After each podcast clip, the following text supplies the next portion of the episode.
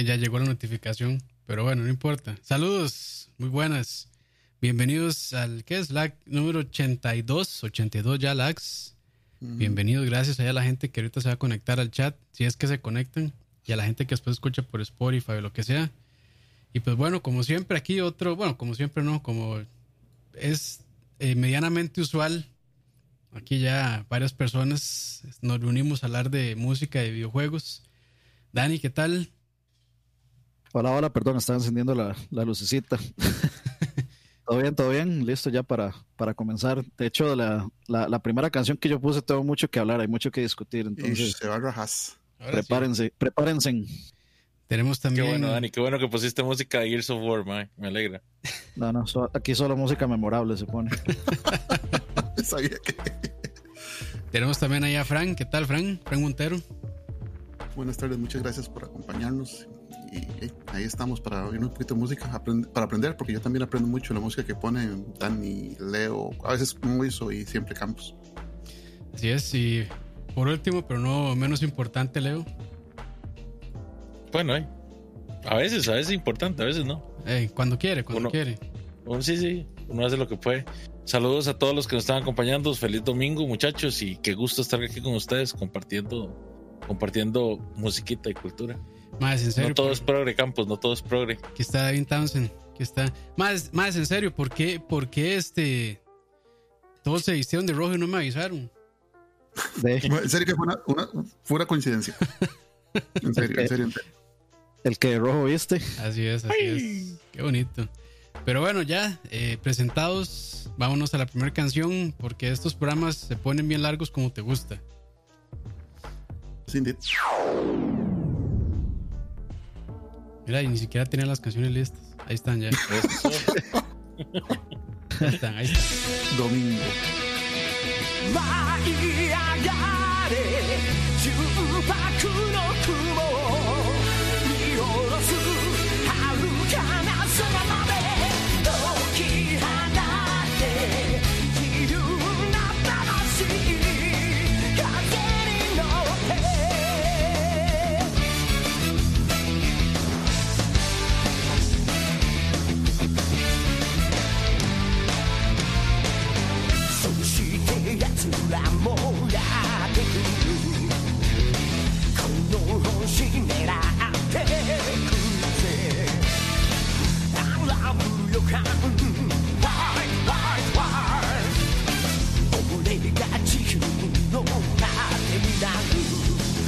さとことん止まらず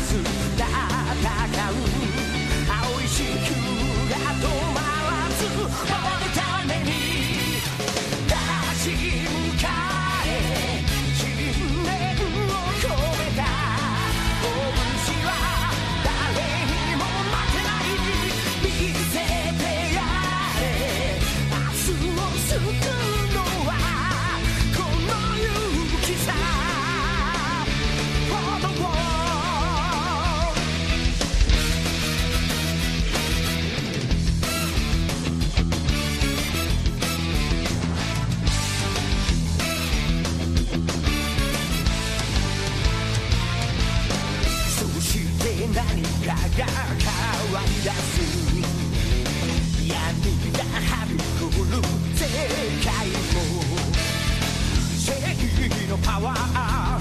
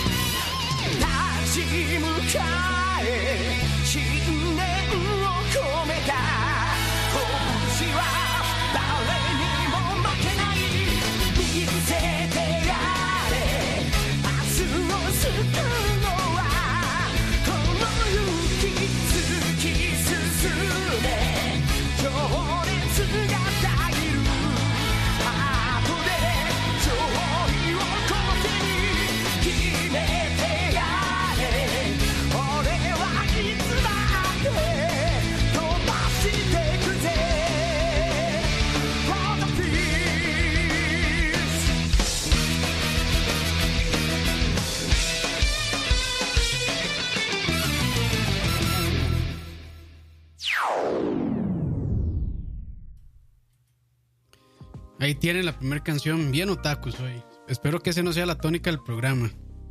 Por eso, por eso me bañé antes. Ah, bueno, para, para no para no tener esa pinta de, de otaku. Sí, no, no. Y, y para poder orinarme después. Ya, ya, ya. y, terminar Qué planchando. heavy, mae. Sí, sí. Pero bueno, Comenzamos heavy, ¿sabes? ¿qué, qué acabamos de escuchar, Dani? Eso era I Won't Stop Till the End. eh, o en japonés se llama Orewa Tokoton Tomaranai. De Yuri Komori y Kenji Yamamoto. Es del juego Dragon Ball Z Budokai 3. eh, salió el 16 de noviembre del 2004. Desarrollado por Dimps y publicado por Atari Bandai para PlayStation 2. Y luego salió una eh, versión HD en PlayStation 3 y 360. También Eh, salió un Wii, por cierto. esa, esa, Sí, yo tengo un Wii. Qué raro, yo no. Porque yo creo que no. ¿Estás seguro? Porque de hecho, bueno, yo- ahorita que lo busco y lo, lo vemos. De hecho, le hicieron Claro. mucha pelota porque uno podía hacer el movimiento del Kamehameha con los controles de- del Wii Motion y le salía. no, Ah, pero no. ese era el Tenkaichi. Ah, sí, cierto, se me hacen bolas. Sí, Perdón, ese era perdón, otro. perdón, perdón, perdón, perdón. Sí, sí, ese, el que yo estoy hablando es el mejor, el Budokai 3. El bueno. Los Tenkaichi me la sudan todas, perdón a los fans, pero los Tenkaichi me la sudan Antes, todos. antes de que Ani siga, perdón. Ma, yo hoy casi, casi, casi pongo música de eh, Dragon Ball Kakarot. Casi, casi. Uf, ¿Por qué no?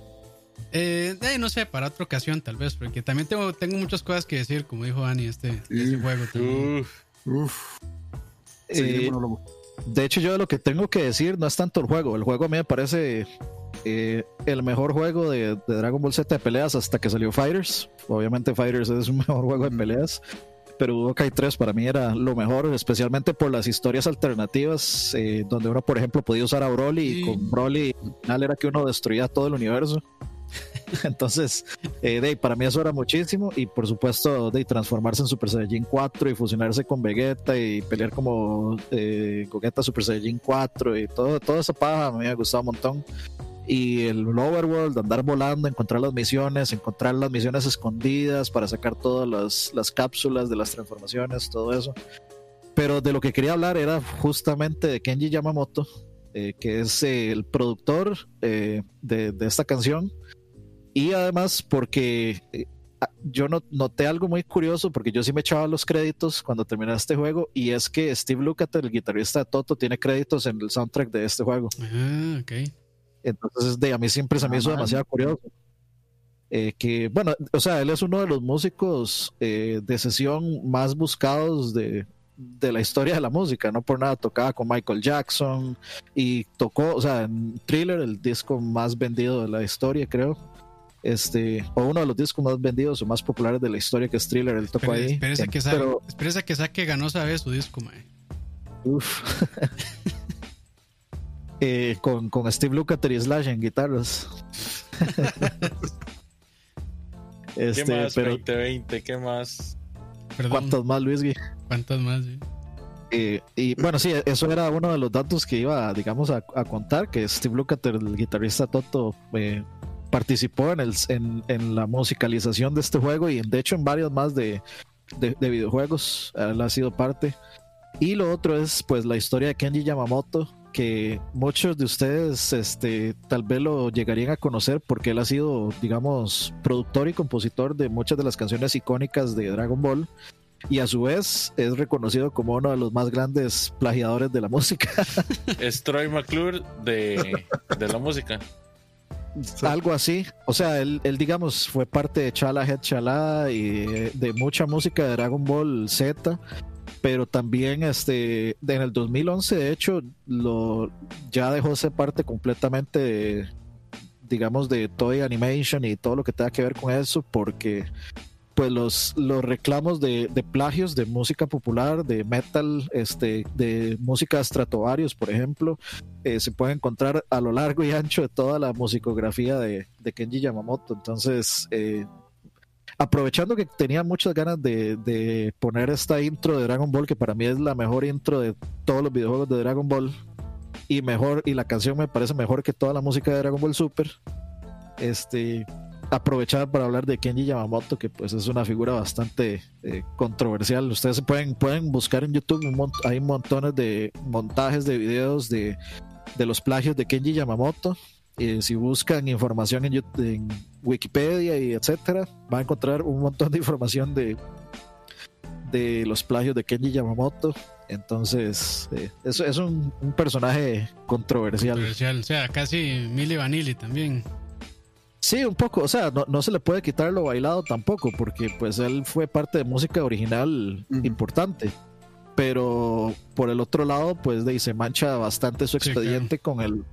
Porque sí es como plagios bastante obvios. O sea, riffs completos que se, que se plagió y, y adaptó apenas un poquitito eh, para otros juegos. Pero definitivamente, o sea, se nota, se nota que son, que es la canción. Creo que hay una. Hay una canción de Stratovarius que, ah, eh, Hunting High and Low, que es una de las canciones más famosas de Stratovarius. Ese mal la plagió Mm. durísimo, durísimo, se la robó y la puso, no me acuerdo si fue en una.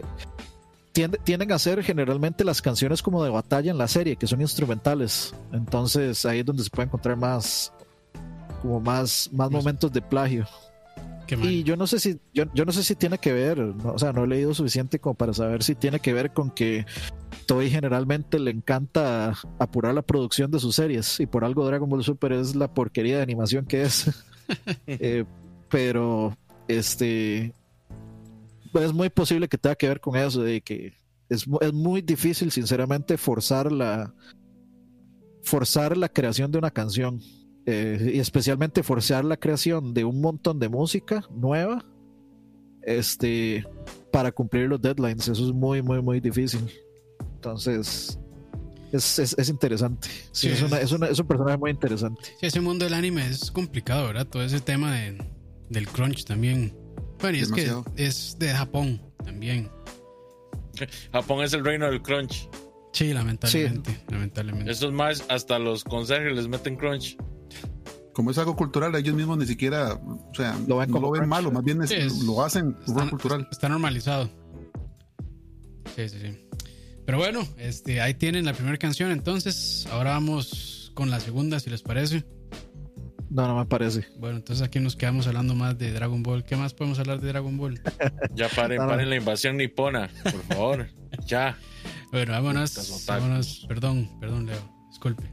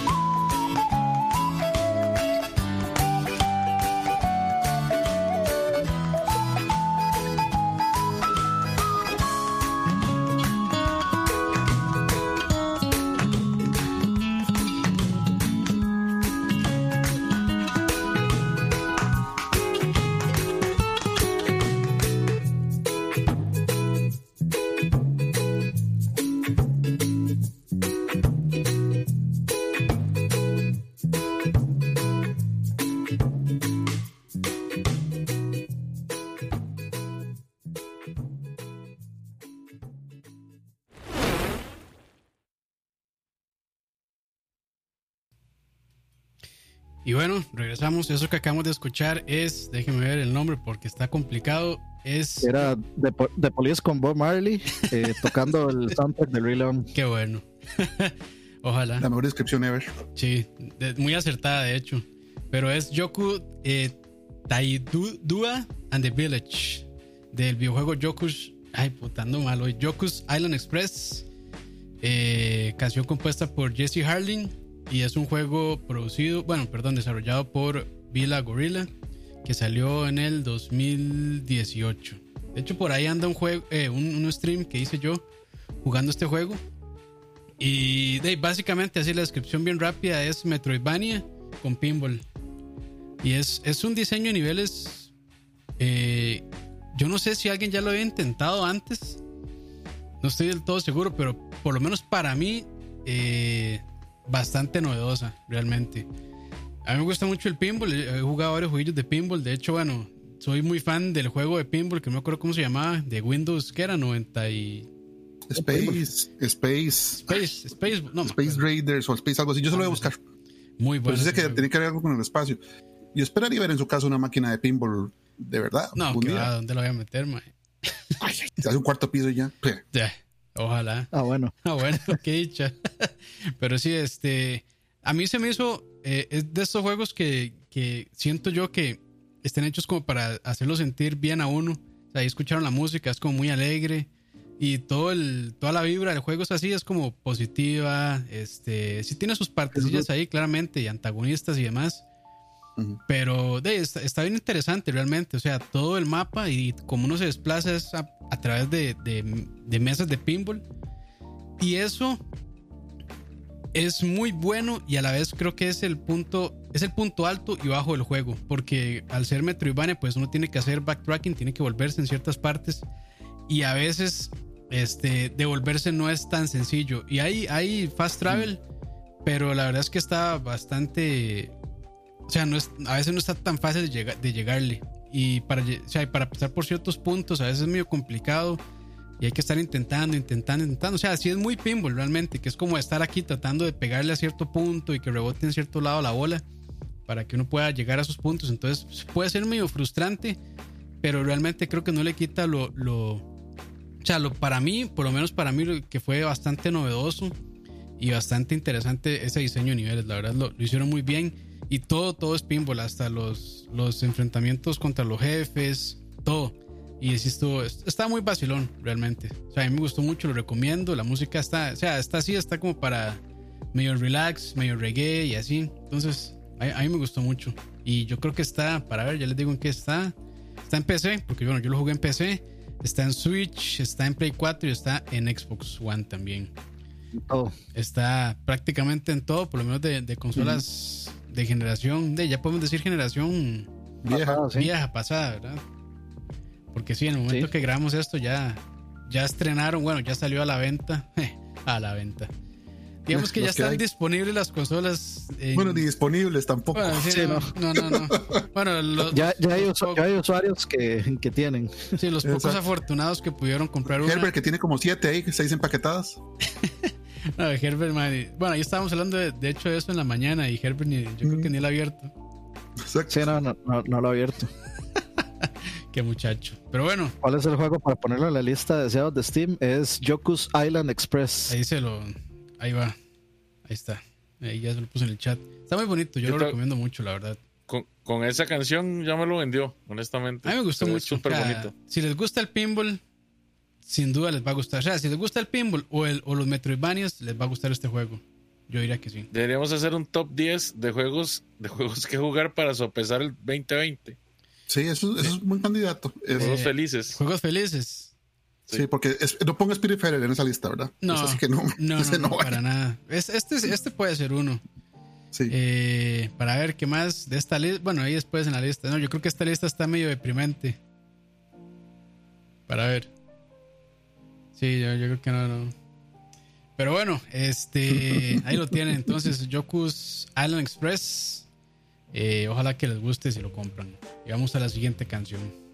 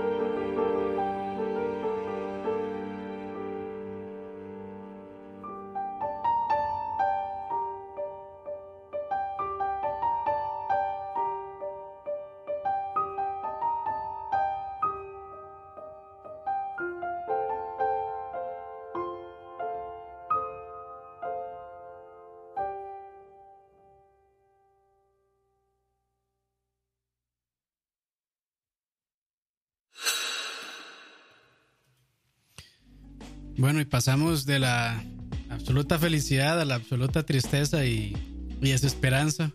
¿Qué acabamos de escuchar, Leo? Mae, eso se llama eh, Child of Light. Es uno de mis juegos favoritos de la fucking vida. Mae, pero no entiendo por qué dicen que es triste. Es, un- es No, la Es música. súper la triste música. la música. La música no, sí, no, mae. mae. Mae, no, Es es que sí, cuento. Leo. Mae, Leo, Ah, por favor. Leo, la, Mae, la Leo, música. vea, se lo apuesto, la- la se lo- música- se- perdón, se lo apuesto a que esa canción está en una escala menor y escala menor siempre es para, para, para hacer a, a sentir a la gente triste. Bueno, bueno, está bien. No lo voy a Bueno, discutir con ustedes solo porque ustedes saben de música y yo no. No, no, pero es que de- Ya comienza el es, es música. que es que también Leo dice que la música de de este Gears Ay, of War es de- memorable y, ahora dice que esto es de felicidad, entonces madre, Leo, Es que esa fijación de Leo por poner muchas canciones de un mismo juego, no, no, no sé qué pensar. O sea, mm, Leo, hay más de seis- 25 mil juegos en el mercado. No, no, no. Pero de él, yo, yo iba a poner tres de Persona 5, entonces lo entiendo. Está bien. Pero a- las tres de Persona 5 son todas completamente diferentes. Digamos, este juego es tan memorable, tan memorable, Eso tan, sí, eso sí. tan memorable que, o sea, perfectamente pueden estar las tres canciones hoy aquí con nosotros. Todo el soundtrack. ¿Qué les puedo decir, muchachos? Bueno, ahí. Tiene Child que, of Light, tiene que decir si no lo han jugado- entonces, entonces guárdese ahí ciertos detalles. Sí, sí. Child of Light, si no lo han jugado, salió para las tres. Bueno, para las tres no. Salió para casi todo. En realidad, vamos a ver. Salió para Play 3, para Play 4, para Wii U, para Xbox 360, para Xbox One. Salió para Vita. Para Switch. Y- o sea, imagínense si salió para todo, que salió para Vita. Le está haciendo la competencia a Skyrim, entonces. Algo así. Mal, para lo único que no salió de estas últimas dos generaciones fue para 3DS. Y no sé por qué. Porque de fijo hubiera corrido, ¿eh? Sí, creo que sí lo hubiera corrido. Sí, No sé. juego- yo creo que no, mae. No, Bueno, en el New 3DS, el de 800 MHz, sí, ahí sí hubiera corrido. Si corres en Oblay, corres ahora. sí. Pero en, en el New 3DS estaba este juego de. El- Isaac. no, el Rayman, Rayman Legends, ¿era? No. No, ¿verdad? No, Sí, porque es el mismo motor, es el UV-Art. el UVR, sí. el UVR Framework. Que de hecho es, es, digamos, es un framework que Yubi le sacó mucho, mucho, no sé, como mucho jugo, diría yo. Le sacaron varios Raymans, sacaron hasta un Just Dance con ese mismo. Bueno, Child of Light y Valiant Hearts, que son como. ¿Verdad? Lo mejor. Los más representativos de ese motor. Casi hermanos. Sí, o sea, fue, fue un, no sé, como que un gran acierto que tuvo Ubisoft en ese momento. Fue, fue un bonito debut y despedida. sí, exactamente. porque- Lástima que no lo aprovecharon mejor. Sí, ya se olvidaron No de eso. hacer nada. ¿Y qué, les, qué más les puedo decir? O sea, este, este juego para mí es muy bonito porque es básicamente un cuento, un cuento de hadas, pero no narrado por Disney, sino es como el cuento de hadas que uno quisiera que la hija de uno de verdad leyera y, y le gustara toda la vida. El, el juego de, pues narra la historia de una princesa que tiene una madrastra malvada, pero no está esperando nunca que la rescate un, un- un príncipe. De hecho, no hay un príncipe como tal, sino que más bien es una historia pues, más bonita, pero ahí les contaré más, más adelante. Sigamos contigo, Campos. ¿Cómo no? ¿Cómo no? Y de vuelta al estudio. Vámonos entonces a la siguiente canción.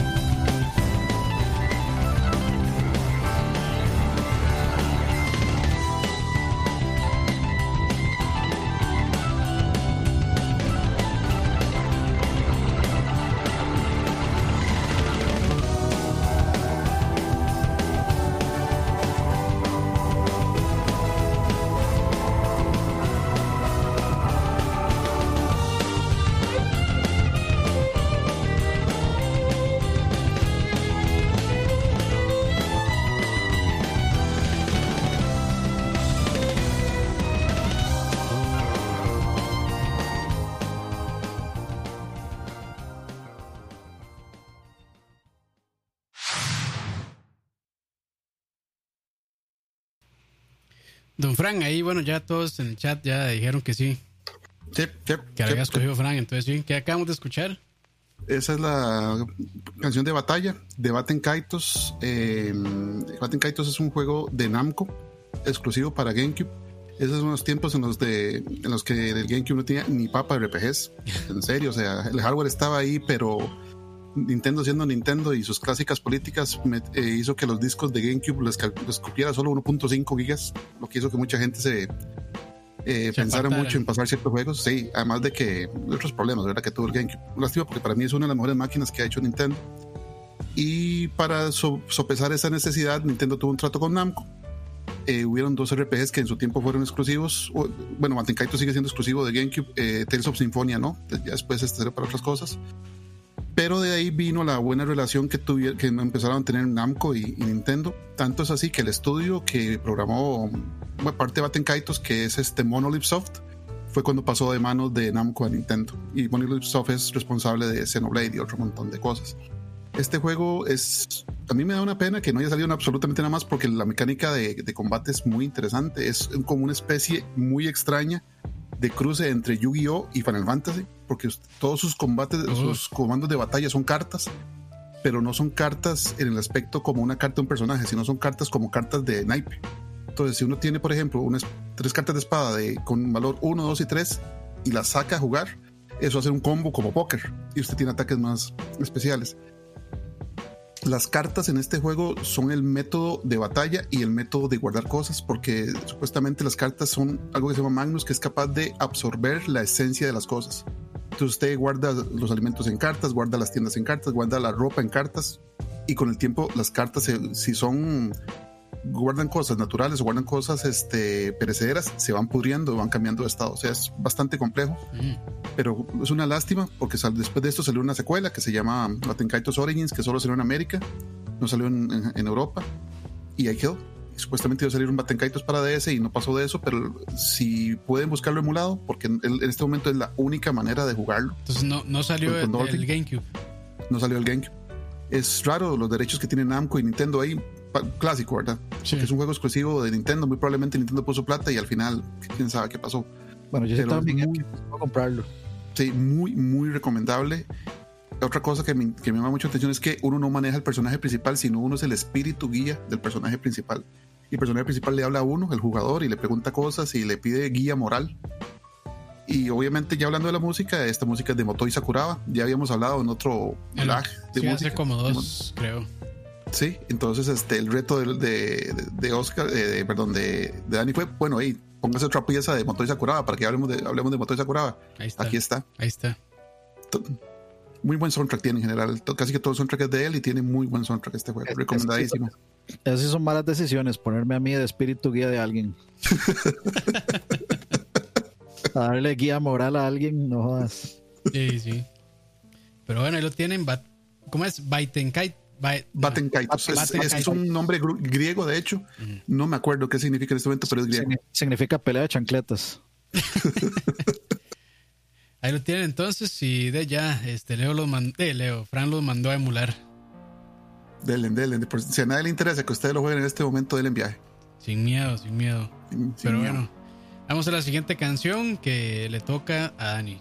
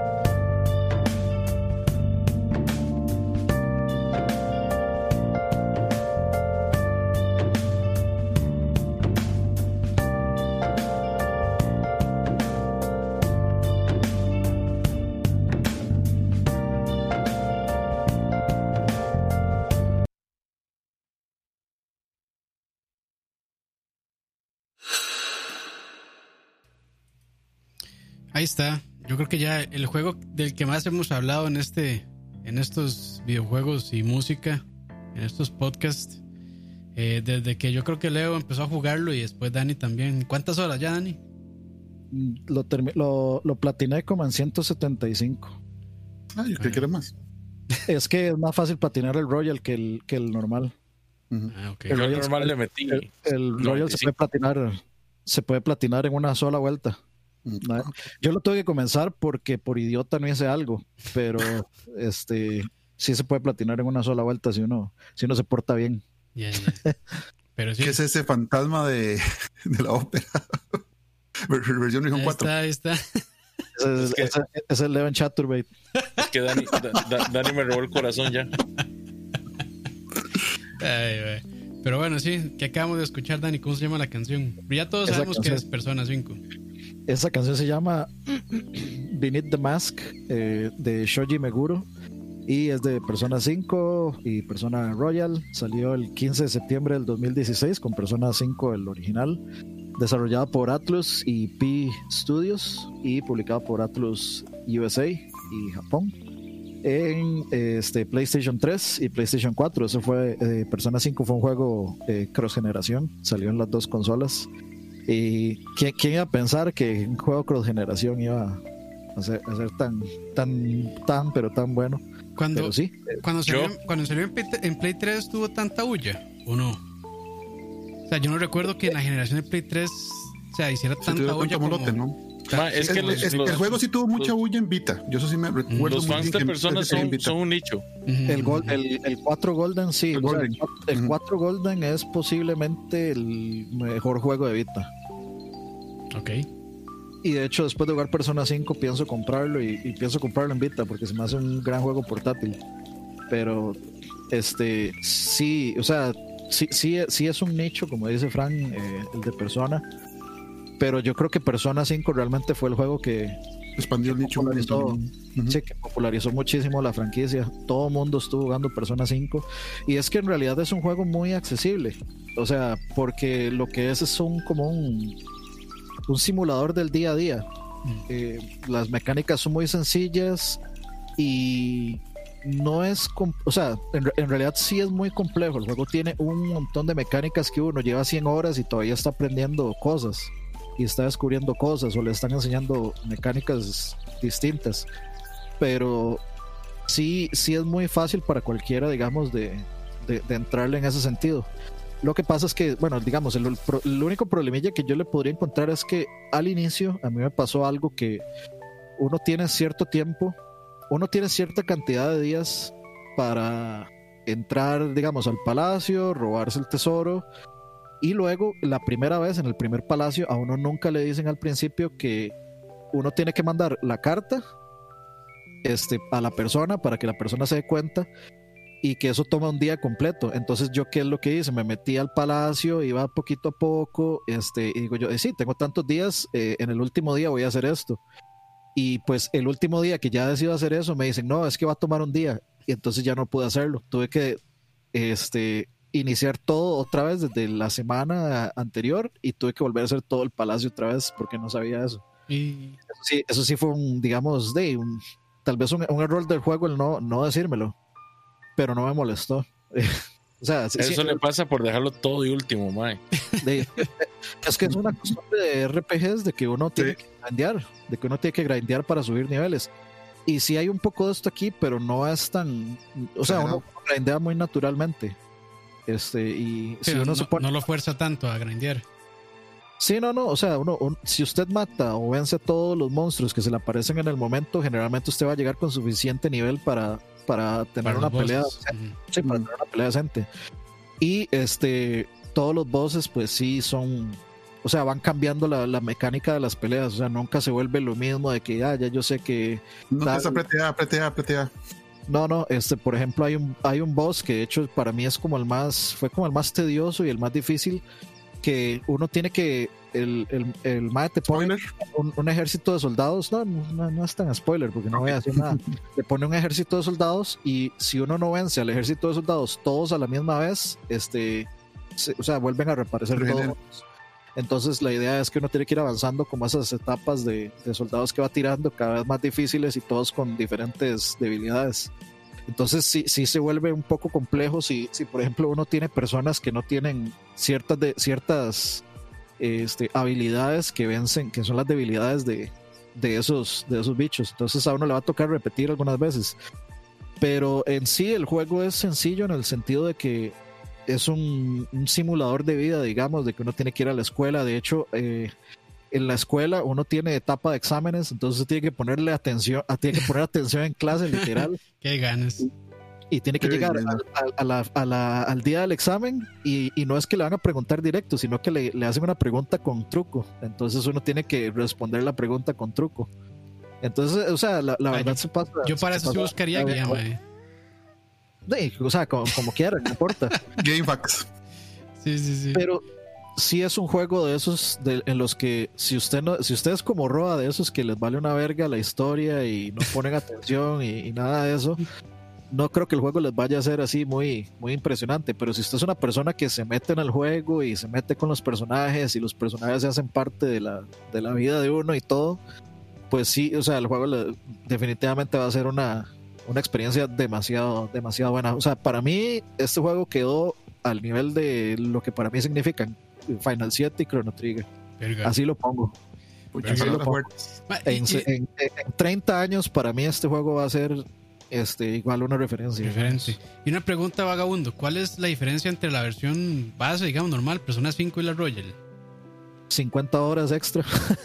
Puta. Le cambian el final también. Es que, es que se expande a una, se expande a un periodo de, de lecciones más donde dos personajes muy particulares eh, los desarrollan. Y la historia es muy buena y el palacio es muy bueno también. Ok. Esperar a que Y- en PC entonces. y Ma, yo, sé, yo entonces, sé que suena aburrido. Yo, yo sé que la hora de que No, sea un bien. emulador de clases japoneses suena aburrido, pero ma, en realidad ese juego tiene una enorme, enorme, eh, un enorme mérito que es que mae, vuelve muy entretenidas las japonerías cotidianas.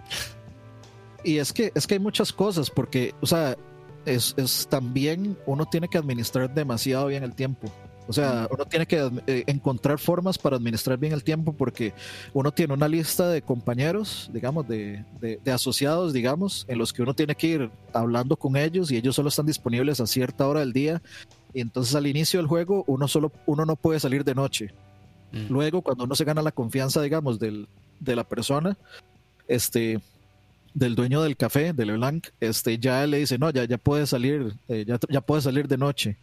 Entonces ya uno puede ir de noche y luego, por ejemplo, eh, ciertos compañeros le dan a uno cosas que le ayudan a, ahor- a- a ahorrar más el tiempo. Por ejemplo, hay una, hay una, este, una aliada que lo que hace es que uno, eh, uno pueda mandarla, por ejemplo, a, a que le lave la ropa a uno en vez de ir uno. Entonces ya uno puede aprovechar la noche porque cada vez que uno, cada vez que uno lava la ropa pasa el tiempo, entonces ya yo no puedo no puedo hacer ciertas cosas. Y luego hay otro que, por Toma ejemplo, eso, patriarcado. El INAMO está viendo este video en este momento. Ja- Japón. Y, y luego de ahí hay otro, por ejemplo, que si, si yo me meto a Mementos, que es un palacio, y luego regreso, este, ya yo no puedo volver a salir. Entonces esa persona viene, le da un masaje a uno, entonces ya uno puede salir, ya uno puede salir en la noche. Entonces hay un montón de ventajas. Con final feliz. Eh, De, de hecho, se menciona eso, de finales felices. Y no, no voy, a, no, voy- no voy a, no voy a spoiler eso, pero ah, para mí de las cosas que más me gustaron de ese juego es, eh, digamos, las temáticas. Las temáticas no son la típica cosa de siempre, sino se meten temas, en, te- en temas fuertes como de, eh, abuso de autoridad, de este, de digamos corrupción política, de, de los yakuza, se mete por ejemplo en abusos sexuales, eh, se mete en temas de depresión y suicidios. Hay un personaje por ahí que, que, que le pasa algo eh, relativo a eso comenzando el juego. O sea, el juego uno se queda así como, what the fuck. O sea, de una vez, de hecho, en ese palacio, bueno, el, el, la- el juego tiene que ver con los siete pecados capitales. Cada uno de los, de los palacios como que representa, tiene una representación de, de los siete pecados capitales. Y como uno de esos pecados es la lujuria, pues en ese palacio hay un montón de, de nepes, o sea, literal nepes. un nepe en una carroza. Y en ese momento Entonces- llega la mamá y se mete al cuarto. Sí, Exacto. y viene con la tía evangélica. Momento Kodak. Ay, viejito, ¿a quién le traje? sí. Trae la tía. Y- Y por supuesto, bueno, el soundtrack de Persona 5 es Impecable. increíble, o sea, realmente es increíble y es pura fusión, es pura fusión, puro Sí. jazz, puro chill out, este, música muy como funk, disco, es pura fusión, entonces si, si les gusta el- así ese tipo de música ya un poco más más classy, digamos, este, más, este, eh, más elevadita, pues el Suena bien, de- suena bien. Ah, yo, he tenido ganas de comprarme el, el, el soundtrack. Porque, o sea, de lo poco que he escuchado me, me ha gustado muchísimo.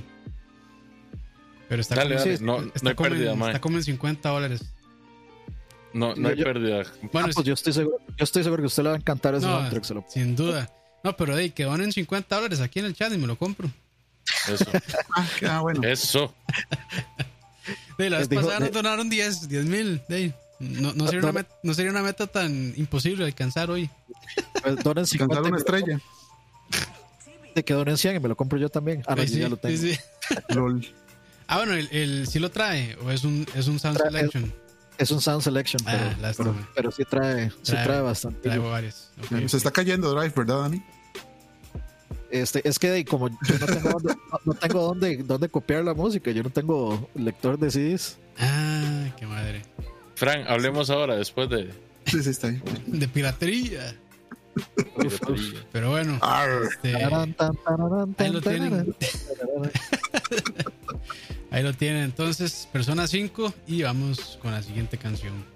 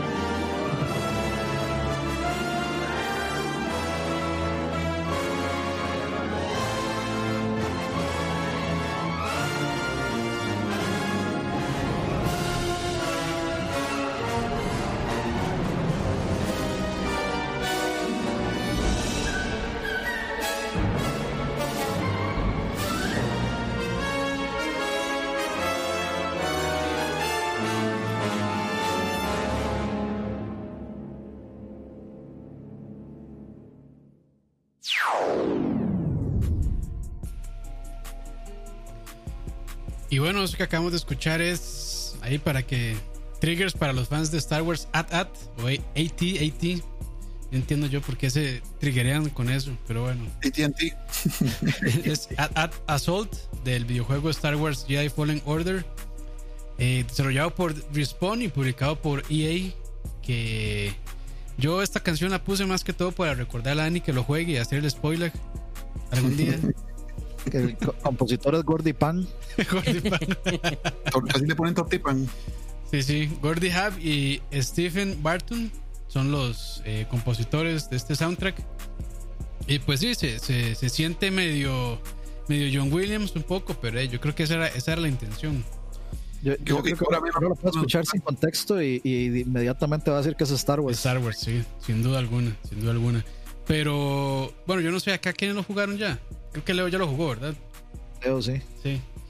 Eh, yo creo que Leo no me deja mentir, es un, es un muy buen juego, la verdad. Y era lo que muchos fans de Star Wars estábamos esperando. Un juego así como medio hack and slash, medio... cre- Creo que el toque que le dieron medio Dark Souls no estuvo tan mal realmente, pero siento que el universo de Star Wars no calza tan bien. Pero eh, lo hicieron, lo hicieron, lo hicieron bien realmente. Más que todo el, el hecho de que cuando uno llega a los a los bonfires, que bueno, en este caso son como lugares de meditación, todos los, los enemigos respawnean. Eso como que no tiene mucho sentido en el universo de Star Wars, pero es- está bien. o sea, no, no siento que lo hicieran mal realmente. Pero en Es una época complicada, de hecho. En, Eh, en la galaxia. Sí, Sí, sí, está ambientado cinco años después de Revenge of the Sith, la tercera película.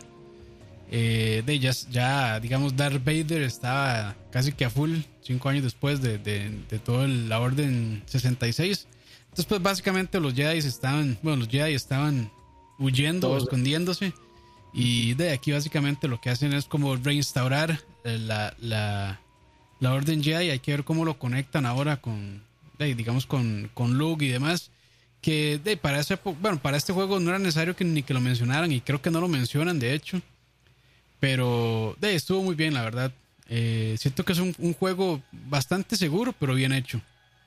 Y Yo- yo Este prefiero- juego, Yo prefiero que se, se base en sus propios, en su propio universo personal a que empiecen a meter, eh, digamos, cambios y cosas así.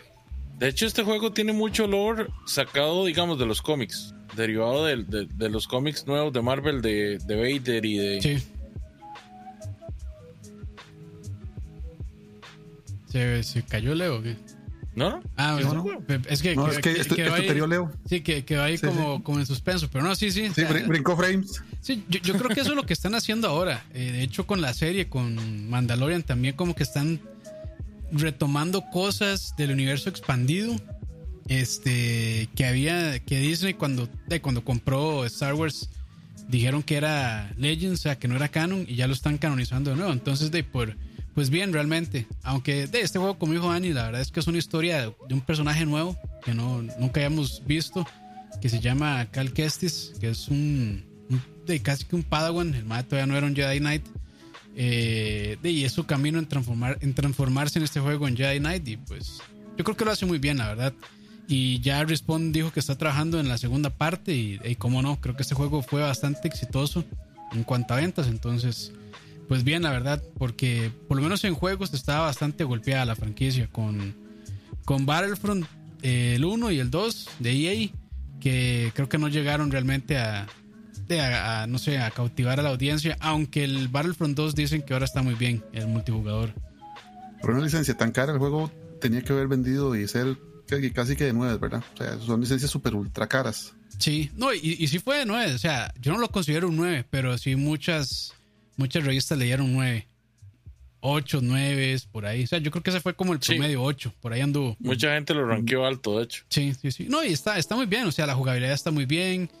Uno siente que está en el universo de Star Wars, que yo creo que es lo importante. Y lo que uno necesitaba también era jugar con, con un Jedi y tener estos poderes con el lightsaber y todo esto. Entonces, o sea, sí se siente, se siente muy bien, la verdad. Se siente como un regreso a, a los eh, a los Jedi Academy, a- bueno, a los, ¿cómo era que se llamaban? Star Wars.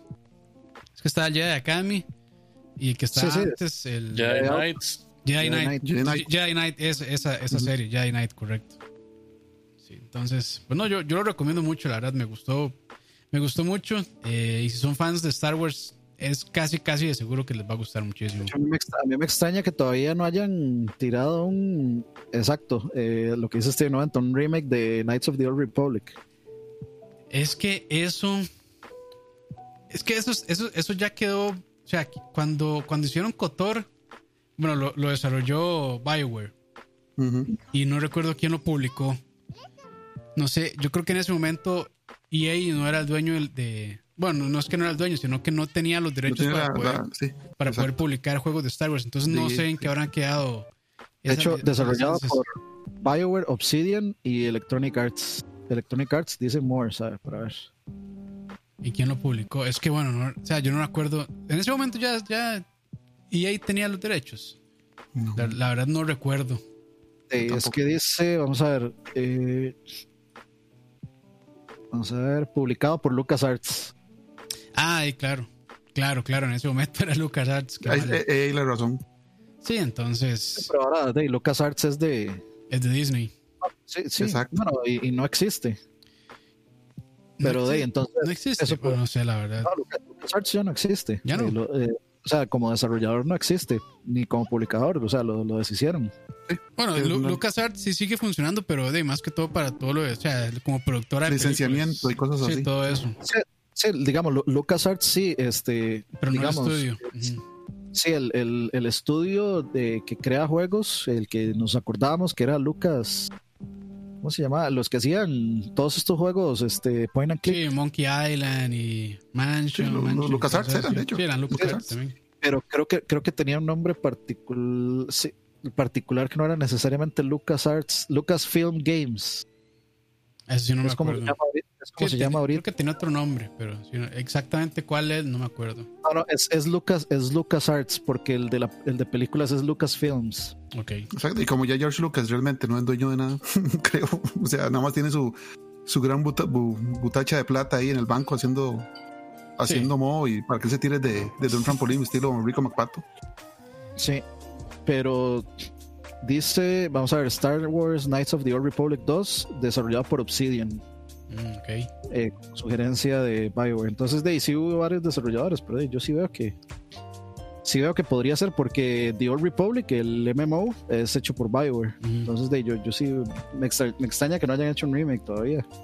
Es que, es- de hecho, los juegos es interesante. Hace que como uno o dos años los actualizaron para que actualizaron el motor. Bueno, no sé si el motor, pero ya se podía escalar a 1080 o hasta 4K incluso. De hecho, yo tengo Entonces, compra en el celular. de, imagínense. Está, está gratis, o está para, está para descargar gratis en el celular, en el, en el Play Store de Android. Sí, esos son muy buenos. Yo siento que, por o sea, la historia sí está muy buena, pero yo siento que la jugabilidad tal vez no envejeció muy bien. Porque es como un. Es, como eh, Bioshock, es como Mass Effect 1. Es como Mass Effect 1, es me- medio estrategia, entonces. Sí, no se siente, o sea, no se, se siente muy pausado, creo yo. Eh, pero para los fans, No, o sea, sí sigue siendo muy buen juego, la verdad. Pero yo creo que, o sea, eh, para las sensibilidades actuales tal vez no, no cumpla tan bien. Cumple mejor los, los Star Wars, eh, los, eh, ¿cómo es? Los, los que dijimos ahora, los Jedi Knight. Battlefronts. Ah, No, los Jedi Knights. ajá. Pero bueno, ahí lo tienen, entonces, eh, de, a la espera de, de que Annie lo juegue para hacer el spoiler. sí, sí. Algún día, tal vez. No, no, voy, a- voy a ver si lo compro. Es que Linda, de, linda. voy a haberlo comprado, es que lo quiero físico en realidad. Sí. Y los que me compré que fueron el Squadrons y Tony Hawk, esos los compré digitales. Pero ese sí quiero, quiero tenerlo físico. Físico. Ok, ok. Tal vez salga para Play 5, quién sabe. Sí, también. Entonces, sí. Pero bueno, Pero, o sea, no, no creo que mejorado, pero sí, por lo menos, tal vez hay un parchecito de. sí, para lo que, mejor. para que soporte 4K o algo así. Bueno, bueno, o sea, recuerden que en Xbox, en el Xbox Series, Series X, puta, es pelote se me hace. Series X. Sí, en el- En- XSX, ¿por qué? XSX. En cualquiera de los dos lo van a dar seguramente con el EA Play. No, eh, en la generación pasada, en la de Play 4 y la del Xbox, pero el Xbox One X, Ajá. ese había una versión enhanced Ah, ok. Ya, o sea, ya, Ah, ya estaba en Hans en la generación pasada. Ya Entonces corría fijo van a sacar 4K. una. Entonces fijo van a sacar una versión en Hans para Play 5. Madre, Leo, otra vez se le volvió a congelar la imagen. O sea, lo raro es que se, se congela eso, eh, se congela en OBS, madre, porque yo lo veo bien en. En No, pero es, es, es en mi llamada de Discord que se pega, man. No sé, es algo raro que tiene. Porque a veces cuesta que, que, que, eh, que Leo aparezca ahí. Pero bueno, perdón. Vamos a la siguiente canción entonces en, en lo que Leo trata de solucionar esto. Y lo que va a decir Yo no también. hice nada malo, se jodieron. Bueno, vámonos. Bueno, sal- sálgase de la llamada y se vuelve a meter, a ver. Sí, Por sí. si yo no quería estar aquí tampoco. Bueno, va jalando entonces. Flash.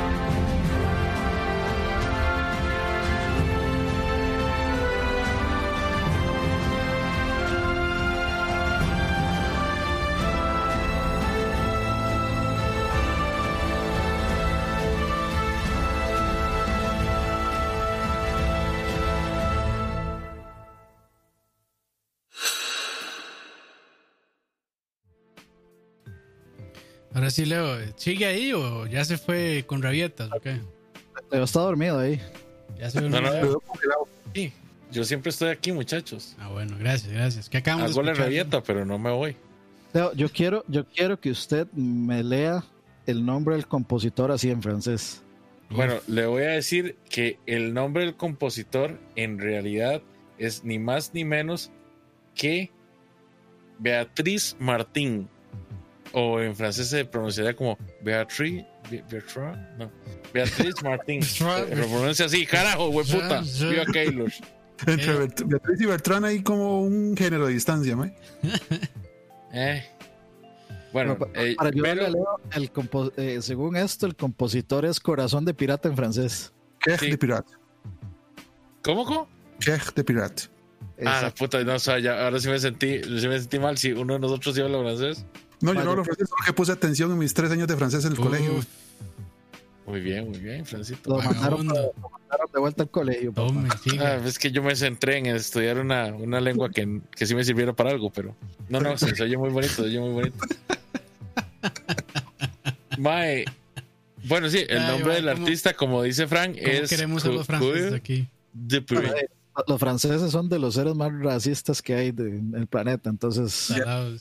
No fucks given.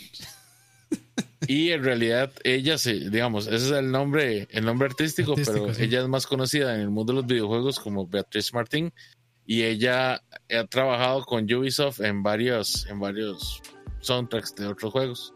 Claro. Gracias a ella. Gracias a, a Emanuel que acaba de donar 5 dólares. Dice para que Leo pague Duolingo con francés. Qué nivel, qué viene, Manuel. Ahí está, ahí está. Pero bueno, ¿qué, qué más hay que decir sobre Child of Light, Leo? Yo, yo espero Bueno, que tenga, primero- no sé, ma, hay un documento, por lo menos técnico. Primero que nada. Primero que nada, quiero nada más saludar a Emma, agradecerle mucho y que me salude a la primita. Ojo, ojo, ojo. Ojo. Luego de eso, eh, bueno, en el apartado técnico, el- los developers fueron Ubisoft Montreal, que de hecho para esa época, como ya, ya he dicho, sacaron dos juegos increíbles, ¿verdad? Valiant Hearts y este en particular. Eh, pues lo publica Ubisoft bajo su marca principal, aunque en un principio no había versión física por ningún lado. Eh, ya después empezaron a sacar unas versiones de colecciona- coleccionistas, pero solo para Europa. Entonces era imposible conseguirlas porque de feria sacaron muy poquitas. Y de hecho, para poder satisfacer como esa necesidad de la versión física, al final lo que tuve que hacer fue mandarla a traer a Asia Y- para el Switch cuando salió. O sea, si, si está bien complicado entonces conseguir la física. Y, y- y no hubo ningún limited run así que le entrara. De hecho, no, no sacaron ningún limited run de, de momento. Me imagino que por ser Ubisoft. Sí, por ser- que no. Yo no, he, yo no he visto que, que Limited Run haya publicado algún juego de Ubisoft. No, no, digamos. no, no. Ujú, ujú. O sea, No, y- ya- y, no creo que se metan ahí tampoco. Eh, ya Ubisoft lo hace. O sea, si Ubisoft no lo quiso hacer fue, por- fue porque no le dio la gana, básicamente. Ah, bueno, no, sí, no, sí es cierto, sí, sí hay un juego de Ubisoft que va a tener Limit. ¿o ¿Era, era Limited Run? No sé si el Limited Run, creo, el de Scott Pilgrim. Scott Pilgrim es, sí, es Ubisoft, ¿verdad? Sí, sí, ujú. Mm, interesante Sí, sí, eso. Es que esa licencia es tan rara Ya salió en también. Switch, ¿verdad, eh, Dani? ¿Ah? Ya salió en Switch. Eh, Scott Pilgrim. No, no sé. El último anuncio que se había hecho, ¿verdad? El remake y todo, bueno, el de remaster, lo que sea. Yo creo que sí, creo que algo he escuchado. Porque a mí sí me interesa jugarlo más ahora que me quedé sin absolutamente nada que, que comience con Play. Qué bueno, qué buen, qué buen soundtrack tiene ese juego de Scott Pilgrim, Sí. ahora que lo mencionan. A- Ana Managuchi es toda. Ana Managuchi. Ya, le- ya les digo, voy a ver si encuentro exactamente. Dice Gustavo, ¿sabe qué? Voy a decirlo, mi mamá es profesora de francés, solo por el dato. Sí, dice eh, PC, Xbox One, PlayStation 4, Stadia y Switch. Stadia. Ahí lo jugaré. de buscarlo. Ahí Sí, voy a está- Stadia. Desarrollado en Engine Software y public- eh, desarrollado por Ubisoft Montreal, Ubisoft Chengdu y Ubisoft Pun Production. Entonces sí. Eh, ese, ese, yo creo que es que creo que no es que ya está anunciado que Limited Run lo va a sacar, pero sí creo que están pulseando a sacar algo. Están pulseándole a Ubisoft sacar algo, o por lo menos algo eh, así como este, como Harry Potter, algo se tiene entre manos. Ah, pero estaría muy bien. Ese juego también Claro. se, se lo merece. Sí. Ah, yo sí, yo, yo que- yo todo lo que sea Scott Pilgrim y, y con el arte de, de Brian Lee O'Malley, compra fija para mí. Sí. Pero bueno, Leo, este, continúe con su discurso de. El método. No, estoy guardando para la última canción, Ah, bueno, gracias. está bien. Sí, es Estoy que ahorrando. las, las tres son de Child of. Light, muchachos. Ah, Leo, hay que hacer Como eso. diría Howard, predictable. Si pudiera, si pudiera, hubiera quitado todas las canciones que ustedes metieron y hubiera metido todo el soundtrack de Child of Light. Así que Hubiera sido un monólogo de Leo.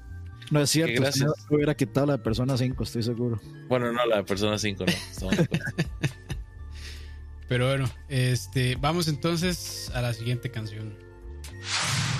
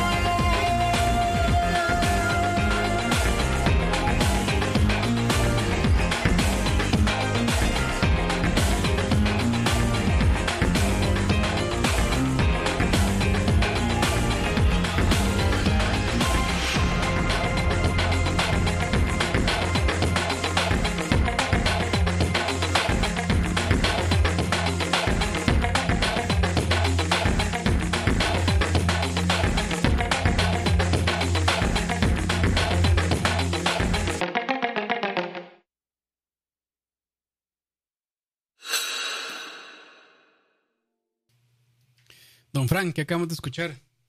Esto es la- el remix de la música de la pantalla de Zangief de Street Fighter 2, el original. eh, es el del álbum tributo Street Fighter. Ese fue el primer álbum de tributo Street Fighter que, sea de, que se hizo eh, a los 10 años de, de la salida de Street Fighter al mercado, en donde muchos compositores japoneses relativamente o muy famosos hicieron remixes de canciones para de pantallas de Street Fighter.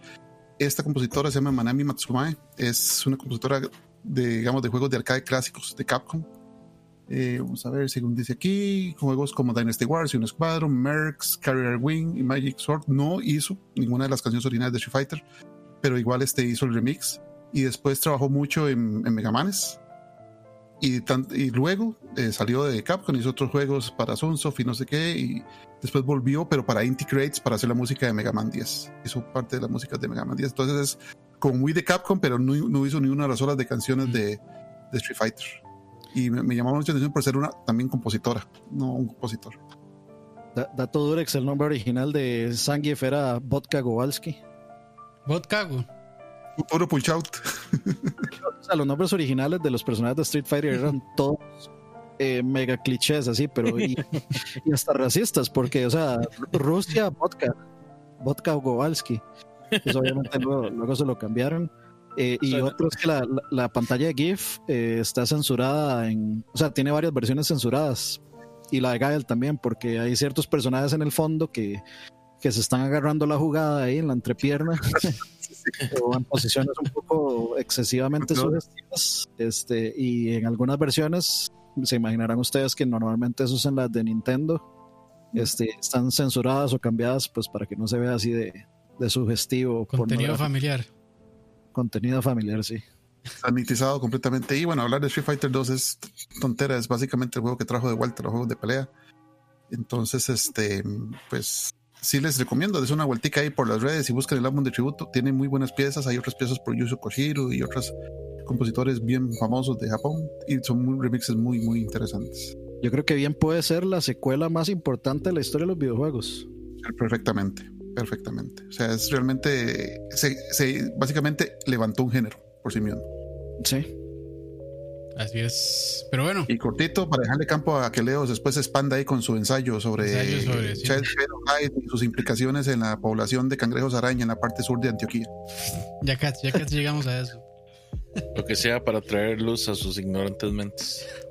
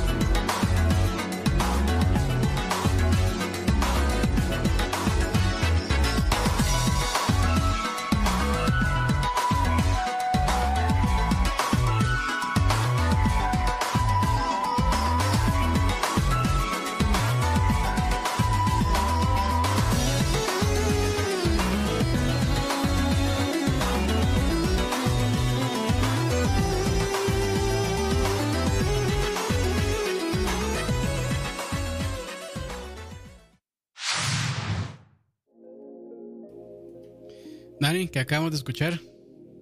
Eso era Blossom Haze, eh, la canción de la pantalla Press Garden Zone Act 2 de, por supuesto, Sonic Mania.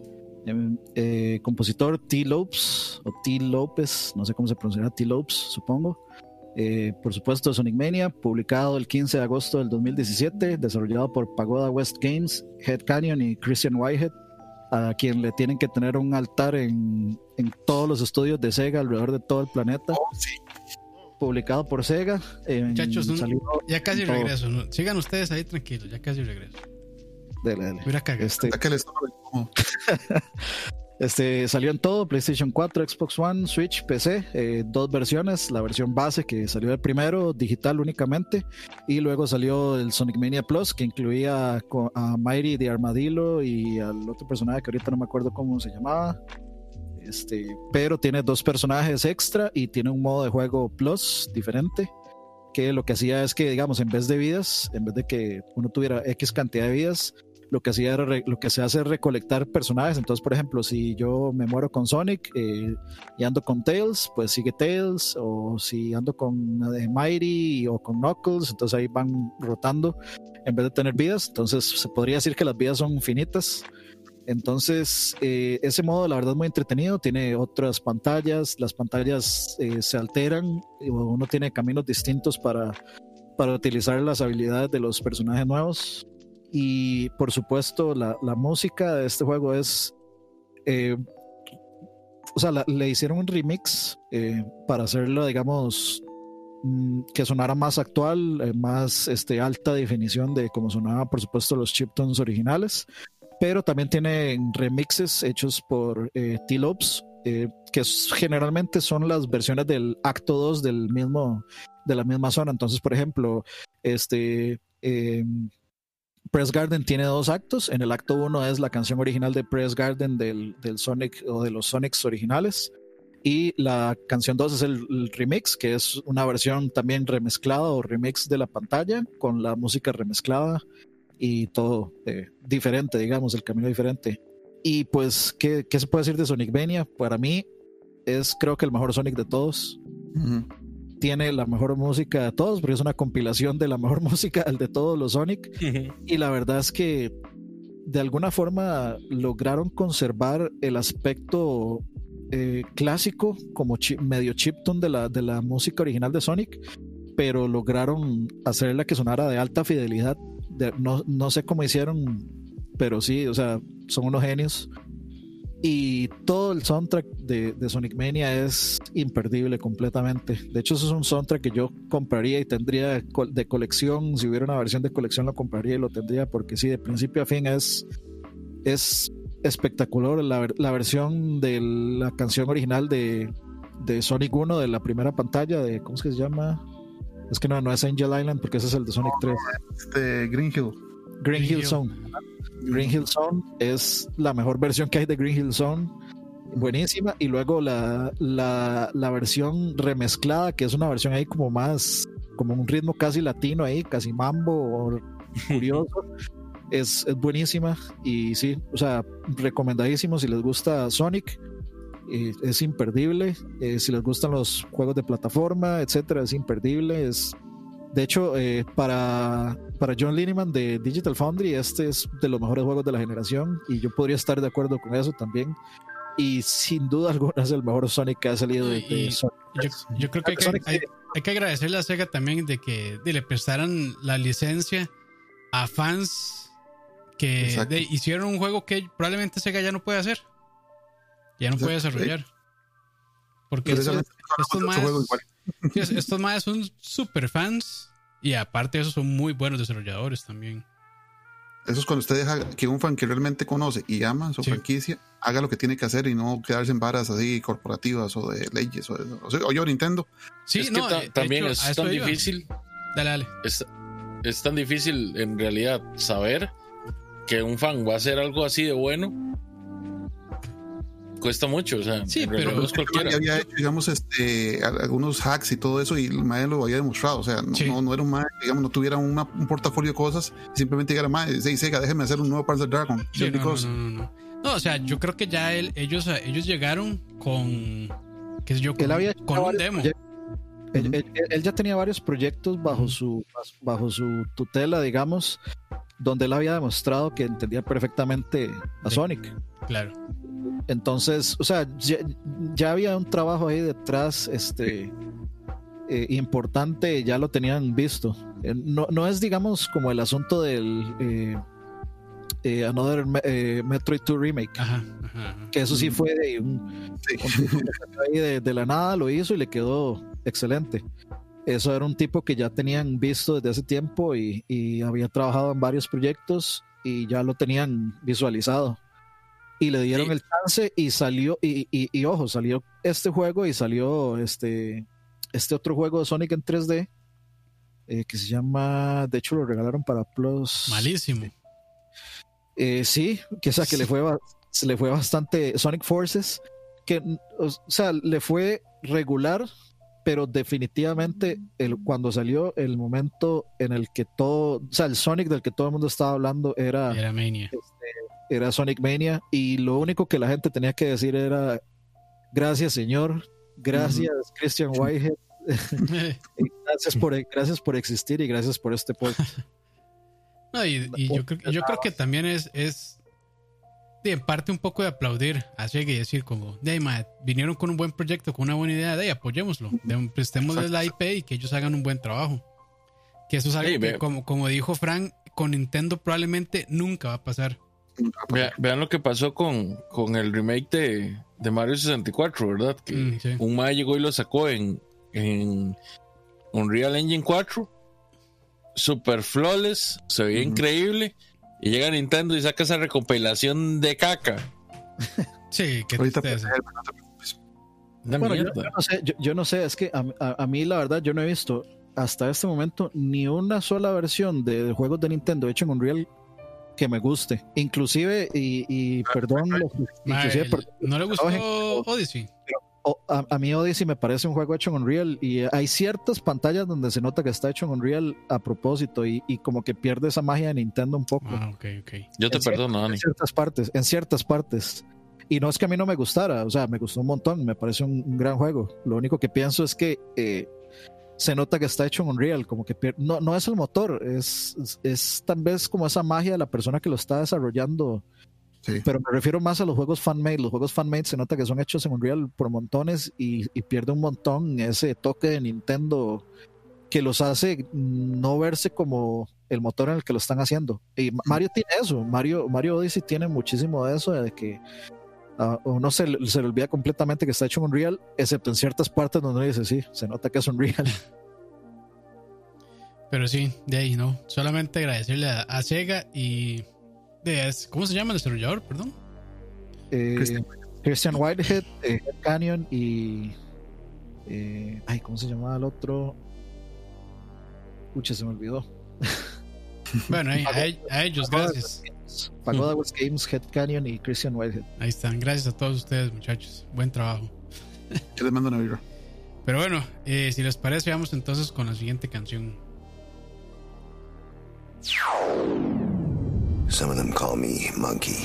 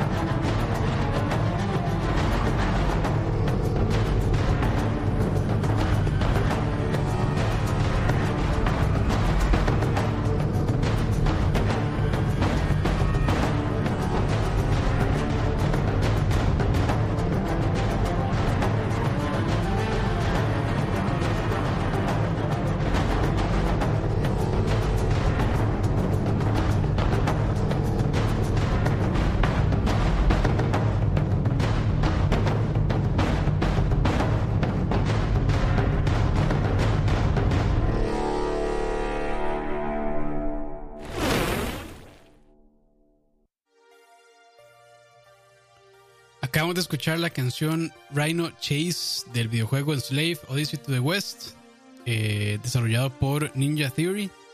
¿Alguno de ustedes lo jugó aparte, aparte de mí? No, yo no lo jugué. No. No, Bu- Buen juego. De hecho, ahí fue donde yo conocí a Ninja Theory como desarrollador. Eh, y después también jugué DMC, Day May Cry, que a nadie le gustó, pero a mí sí. A mí también. A mí me gustó mucho. Madre, yo no sé, los fans super odian ese. Los fans de, de Devil May Cry, por alguna razón, super odian ese juego. Solo- no hay solo- nada más tóxico que los superfans de algo, mae. Ma- Bueno, sí. Eh, pero es, es solo porque le cambiaron la apariencia a, a Dante. Es una idiotez. Porque el juego en mecánicas y, y en, y en trama está súper bien. a mí no me gusta.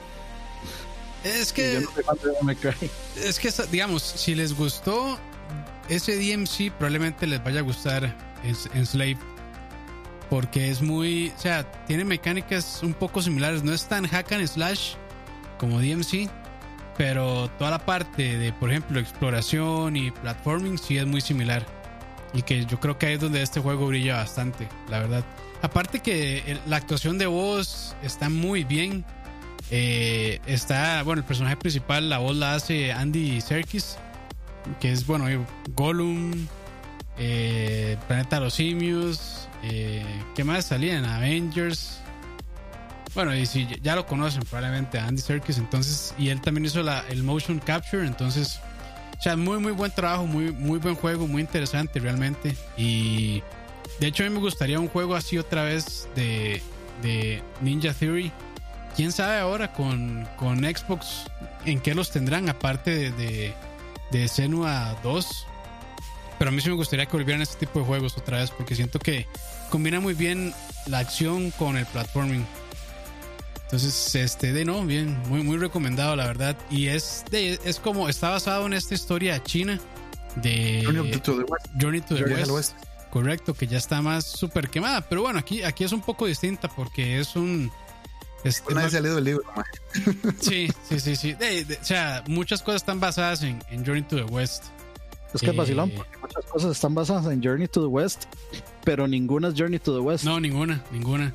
De hecho, Dragon Ball tiene un poquito de eso. Y bueno, este juego que, que dio mucho que hablar hace, no sé, como un mes, un poco más o menos, no recuerdo, Black Myth, Ajá, Black Myth. también supuestamente está, está basado en esta historia. Entonces, pues, o sea, como que agarran ciertas, ciertos fragmentos de la historia y, y, y lo recrean. Lo adaptan. La adaptan, sí, no la hacen como uno a uno la historia.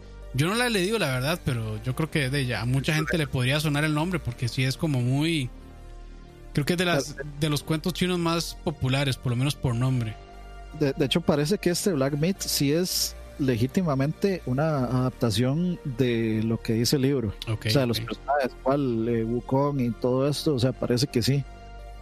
ok, pero sí. Es muy, es muy, si- es muy simbólico ese. Sí. Yo no lo he leído tampoco, pero, pero en, en el, el video de Black Myth justamente había un, un, un chino, se mandó toda una explicación como de, eh, medio, medio en resumen de, de qué es qué y por qué es qué, y es, se me hizo bastante interesante, que es como eh, muy, muy simbólico el asunto de la de luchas por la humanidad y un montón de cosas. es, o sea, se, se nota que es bastante interesante. Sí, sí, sí.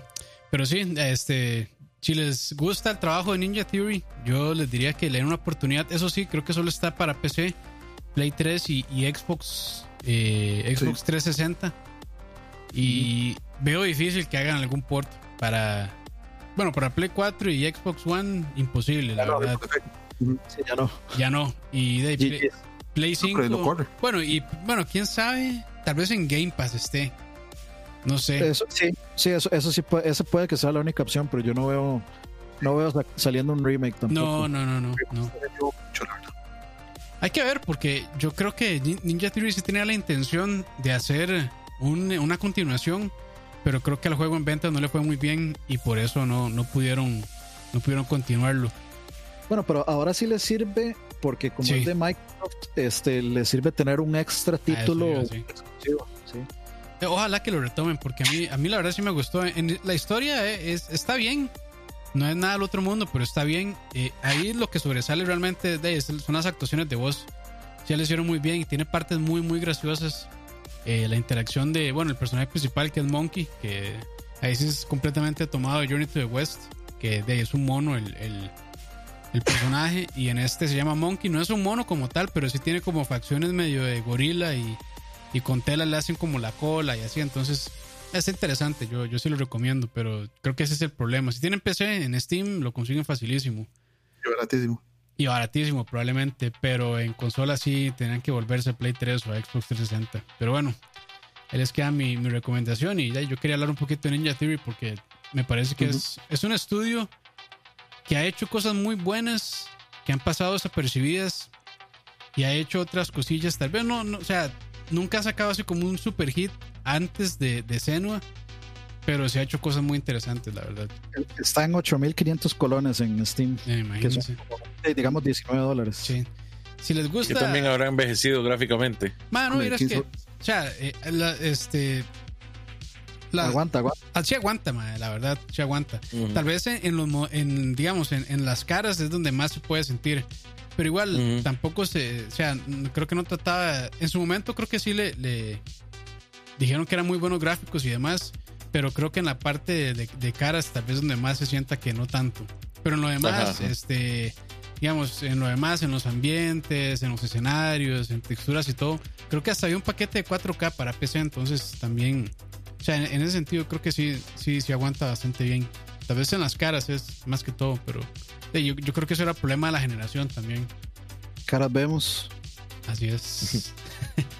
Pero bueno, vamos a la siguiente canción y una ya prepárense porque ahora sí viene el ensayo que, que escribió Leo sobre Child of Light. Tomen agüita O levántese un ratito y vean al baño mientras suena la canción, porque ahorita viene Leo con su clase, clase magistral. Papá.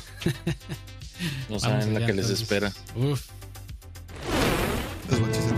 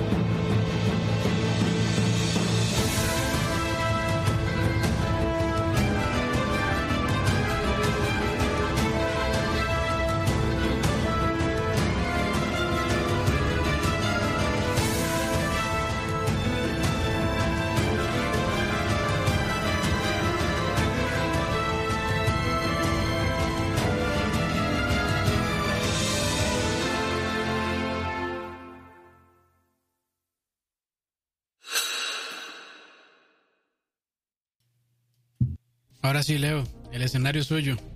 Pero empújele. Vamos a ver por dónde comienzo. Bueno, el género de Child of Light. Además, apaguemos la cámara todos y dejemos a Leo solo. Solito, sí. Sí, además lo voy a enfocar. Voy a enfocarlo a él nada más. Payaso. Ahí está Leo, éntrele. Buenas tardes, bienvenidos a lo que va a ser la lectura de Child of En Light. el programa de atisbos, Atisbos, Child of. Light, capítulo 1, versículo del 1 al 10. según San Bueno. Mateo. Child of Light es básicamente un side scroller durante el 90% del juego. No, bueno, no tanto. Digamos que un 50% side scroller y un 50% role playing. Eh, es un juego súper artístico. De hecho, el director, que por acá tengo el nombre, Patrick Plurt, se basó mucho en el, en el arte de, digamos, el estudio Ghibli y en especial. Ah, No, no, no. Ah, bueno. Entonces no me interrumpa, no me interrumpa. No me barbee. Y en el arte también de Yoshitaka Mano. Eh, el programador principal es Bree, Bree Code, se llama. Larson.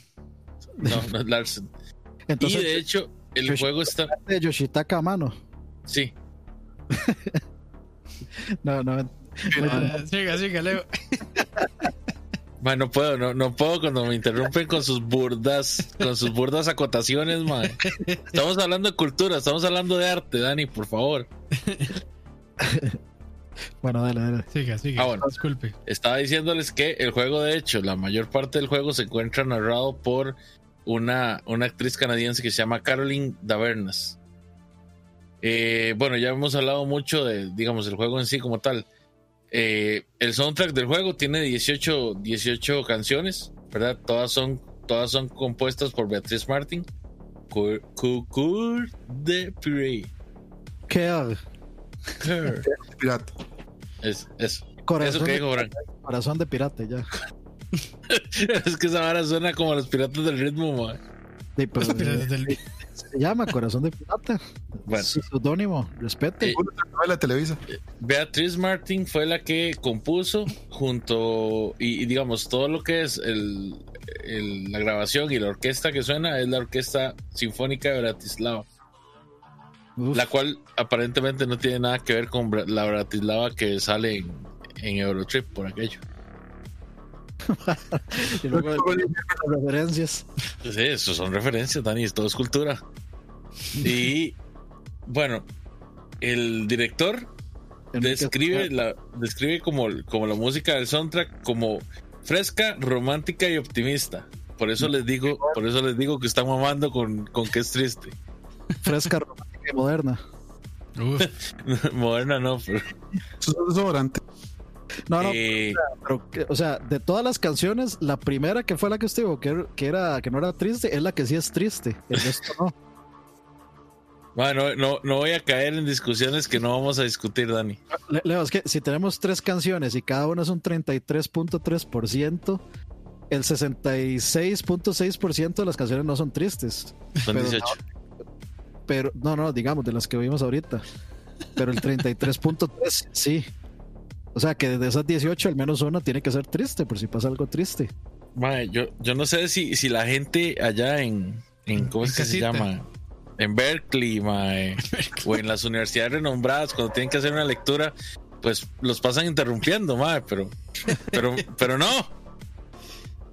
disculpe. Bueno, ya, ya, ya para cerrar, nada más les voy a decir que el juego en Metacritic le fue muy bien.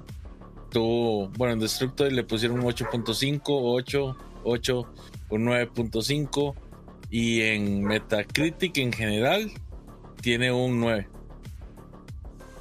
Bueno, no, perdón, es un- como un 8.5. Que Leo lo redondea a 9. Sí, yo lo redondeo, yo, yo lo redondeo a 100, güey. Es un 10. Yo voy a, voy a comprarlo en Switch.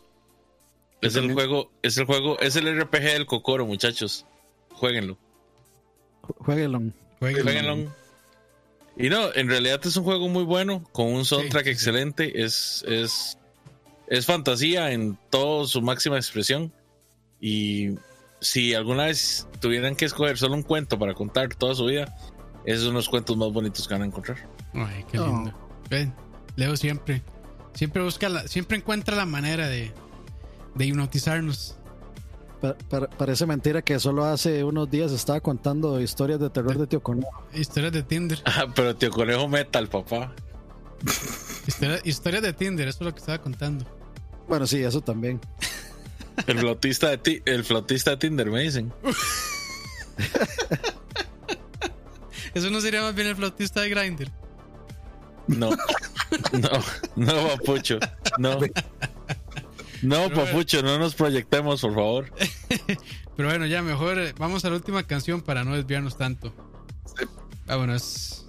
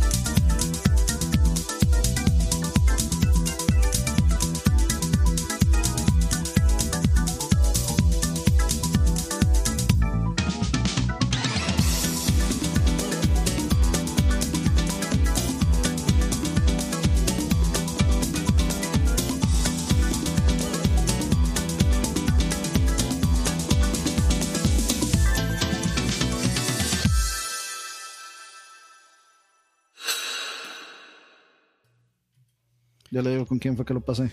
Ojo. ¿Qué están hablando ahí, muchachos? ¿Qué pasó? Estamos hablando de pasarla. Uf. Bueno, ahí. No los escuché, qué mal. Pero bueno, ahora, ahora, ahora ya cuando eh, terminemos hablamos sobre eso. Pero por sí, mientras, sí, sí. Frank, ¿qué, qué acabamos de escuchar? Acabamos de escuchar la música de selección de personajes de No podía ser otro más, el fucking Yuzo Koshiro para Street of Rage 4. Justo de lo que estábamos hablando ahora con Sonic Mania, Sega han tenido una amplitud de mente gigantesca. Sí. para dejar que gente que ama sus franquicias se las retoque y le haga remixes y les haga remakes. Y el, el- este es uno de los mejores ejemplos, definitivamente. Street of Rage 4, que tiene todo lo bueno de su tiempo, con cosas muy modernas, con excelente música, con muy mucha jugabilidad. O sea, para mí es de los mejores juegos de este año. Ahí está, hasta físico lo tengo. Uh, Ahí está. Perdón, perdón, perdóname, Campos, que he pecado. Sí, sí, yo soy Ah, todo pero- pobre y lo compré igual. No, pero ustedes también. Bueno, es que yo lo compré. Ustedes lo compraron en. en ¿Cómo se llama? Con esta gente de. Juan Gamer. Limited Run, ¿verdad? Sí, sí. No, el Limited Run. Limited Run. Yo lo compré con Signature Edition. Que está, está Uf. buena también la, la, la edición. Sí, yo, yo compré la, yo compré la edición que trae la del de hecho ahí está sonando No, es- fondo, está- no, ya vi que está más chela ustedes con la cajita de, de Genesis. de Genesis, sí. Sí, trae el, el Steelbook y la portada reversible y el soundtrack. Bueno, un sound selection es exclusive track selection. selection. Yo, yo por eso, digamos, compré esta porque eh, trae un. O sea, el soundtrack que trae es un poquito más, Extenso. más extenso. Creo que no son todas las canciones, pero sí es un poco más extenso que ese Sound Selection. Pero no, juegazo, juegazo.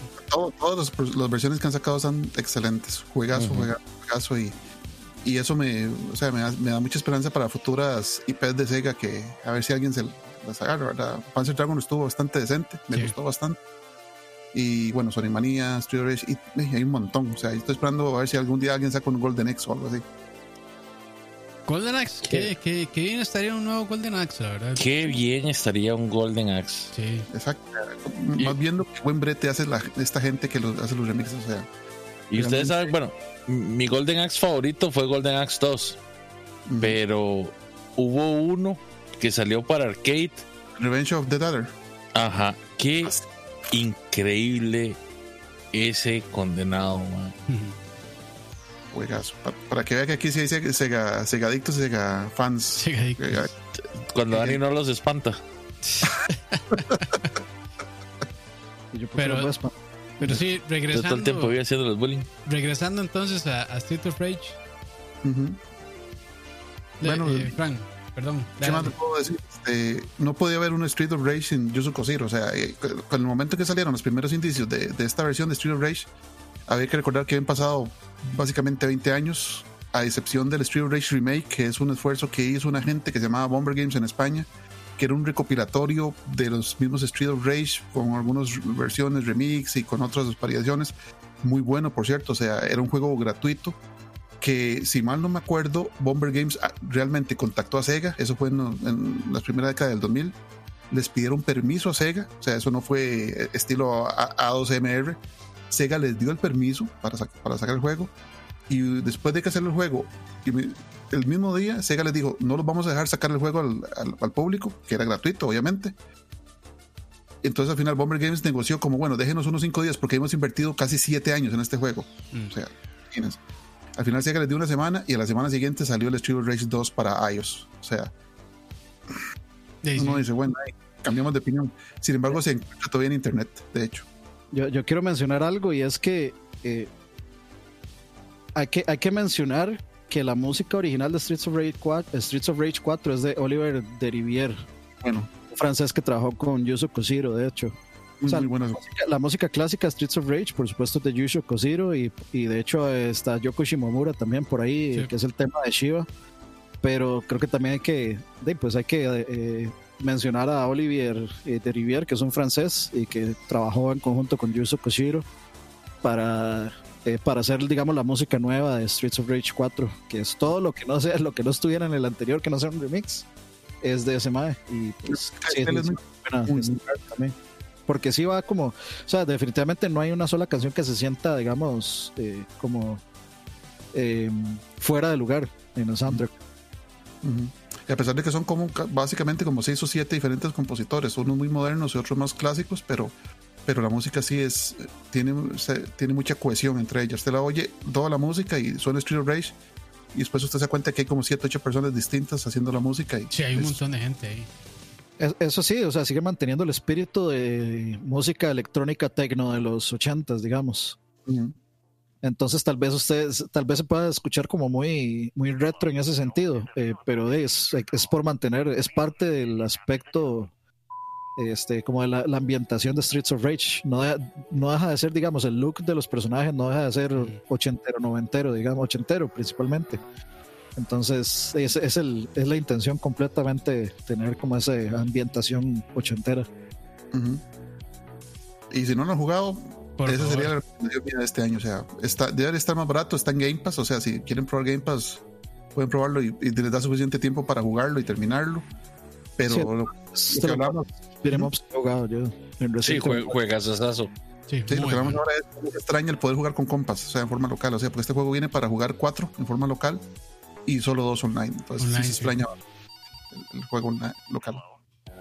Así es. Pero bueno, eh, hemos llegado al final de este programa.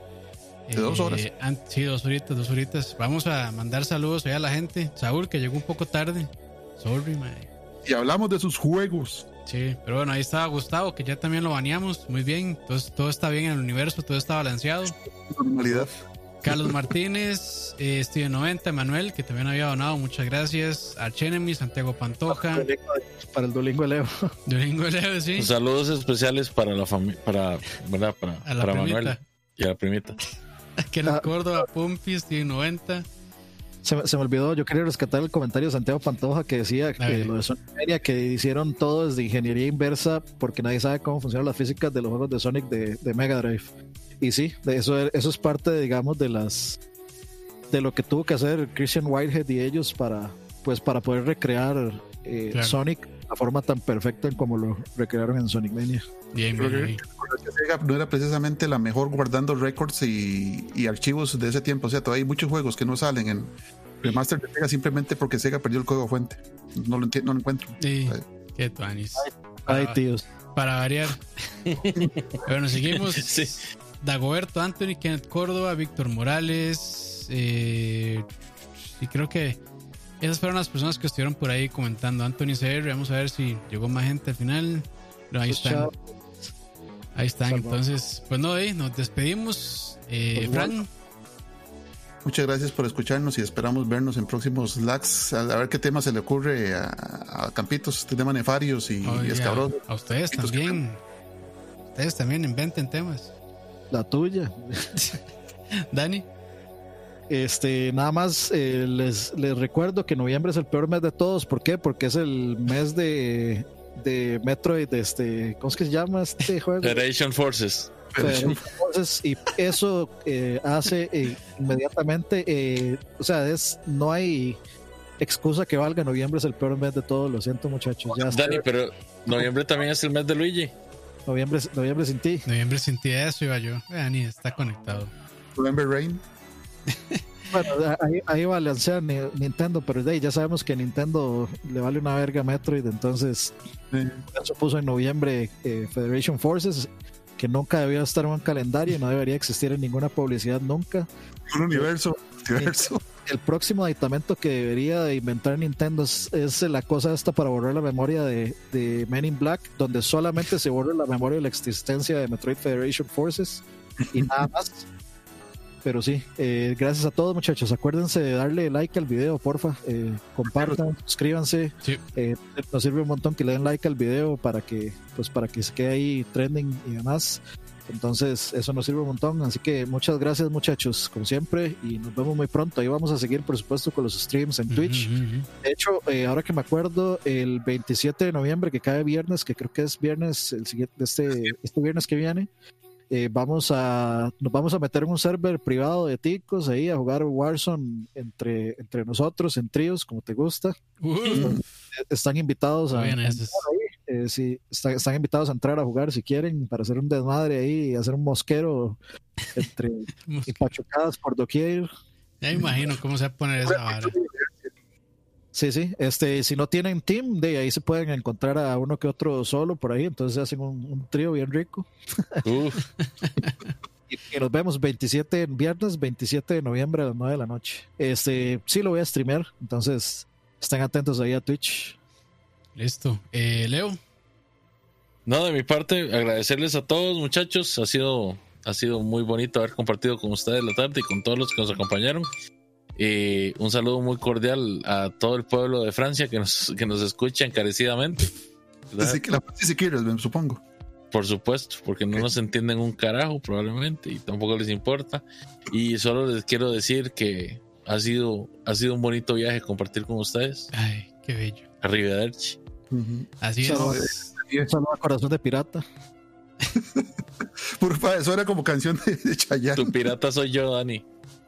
Y de mi parte, pues nada, agradecerles. Gracias ahí a todas las personas que estaban escuchando en vivo y por comentar también. Y luego a la gente, también los campeones y a los que escuchan doble en YouTube y después en Spotify también. Muchísimas gracias a todos ustedes, se los agradecemos.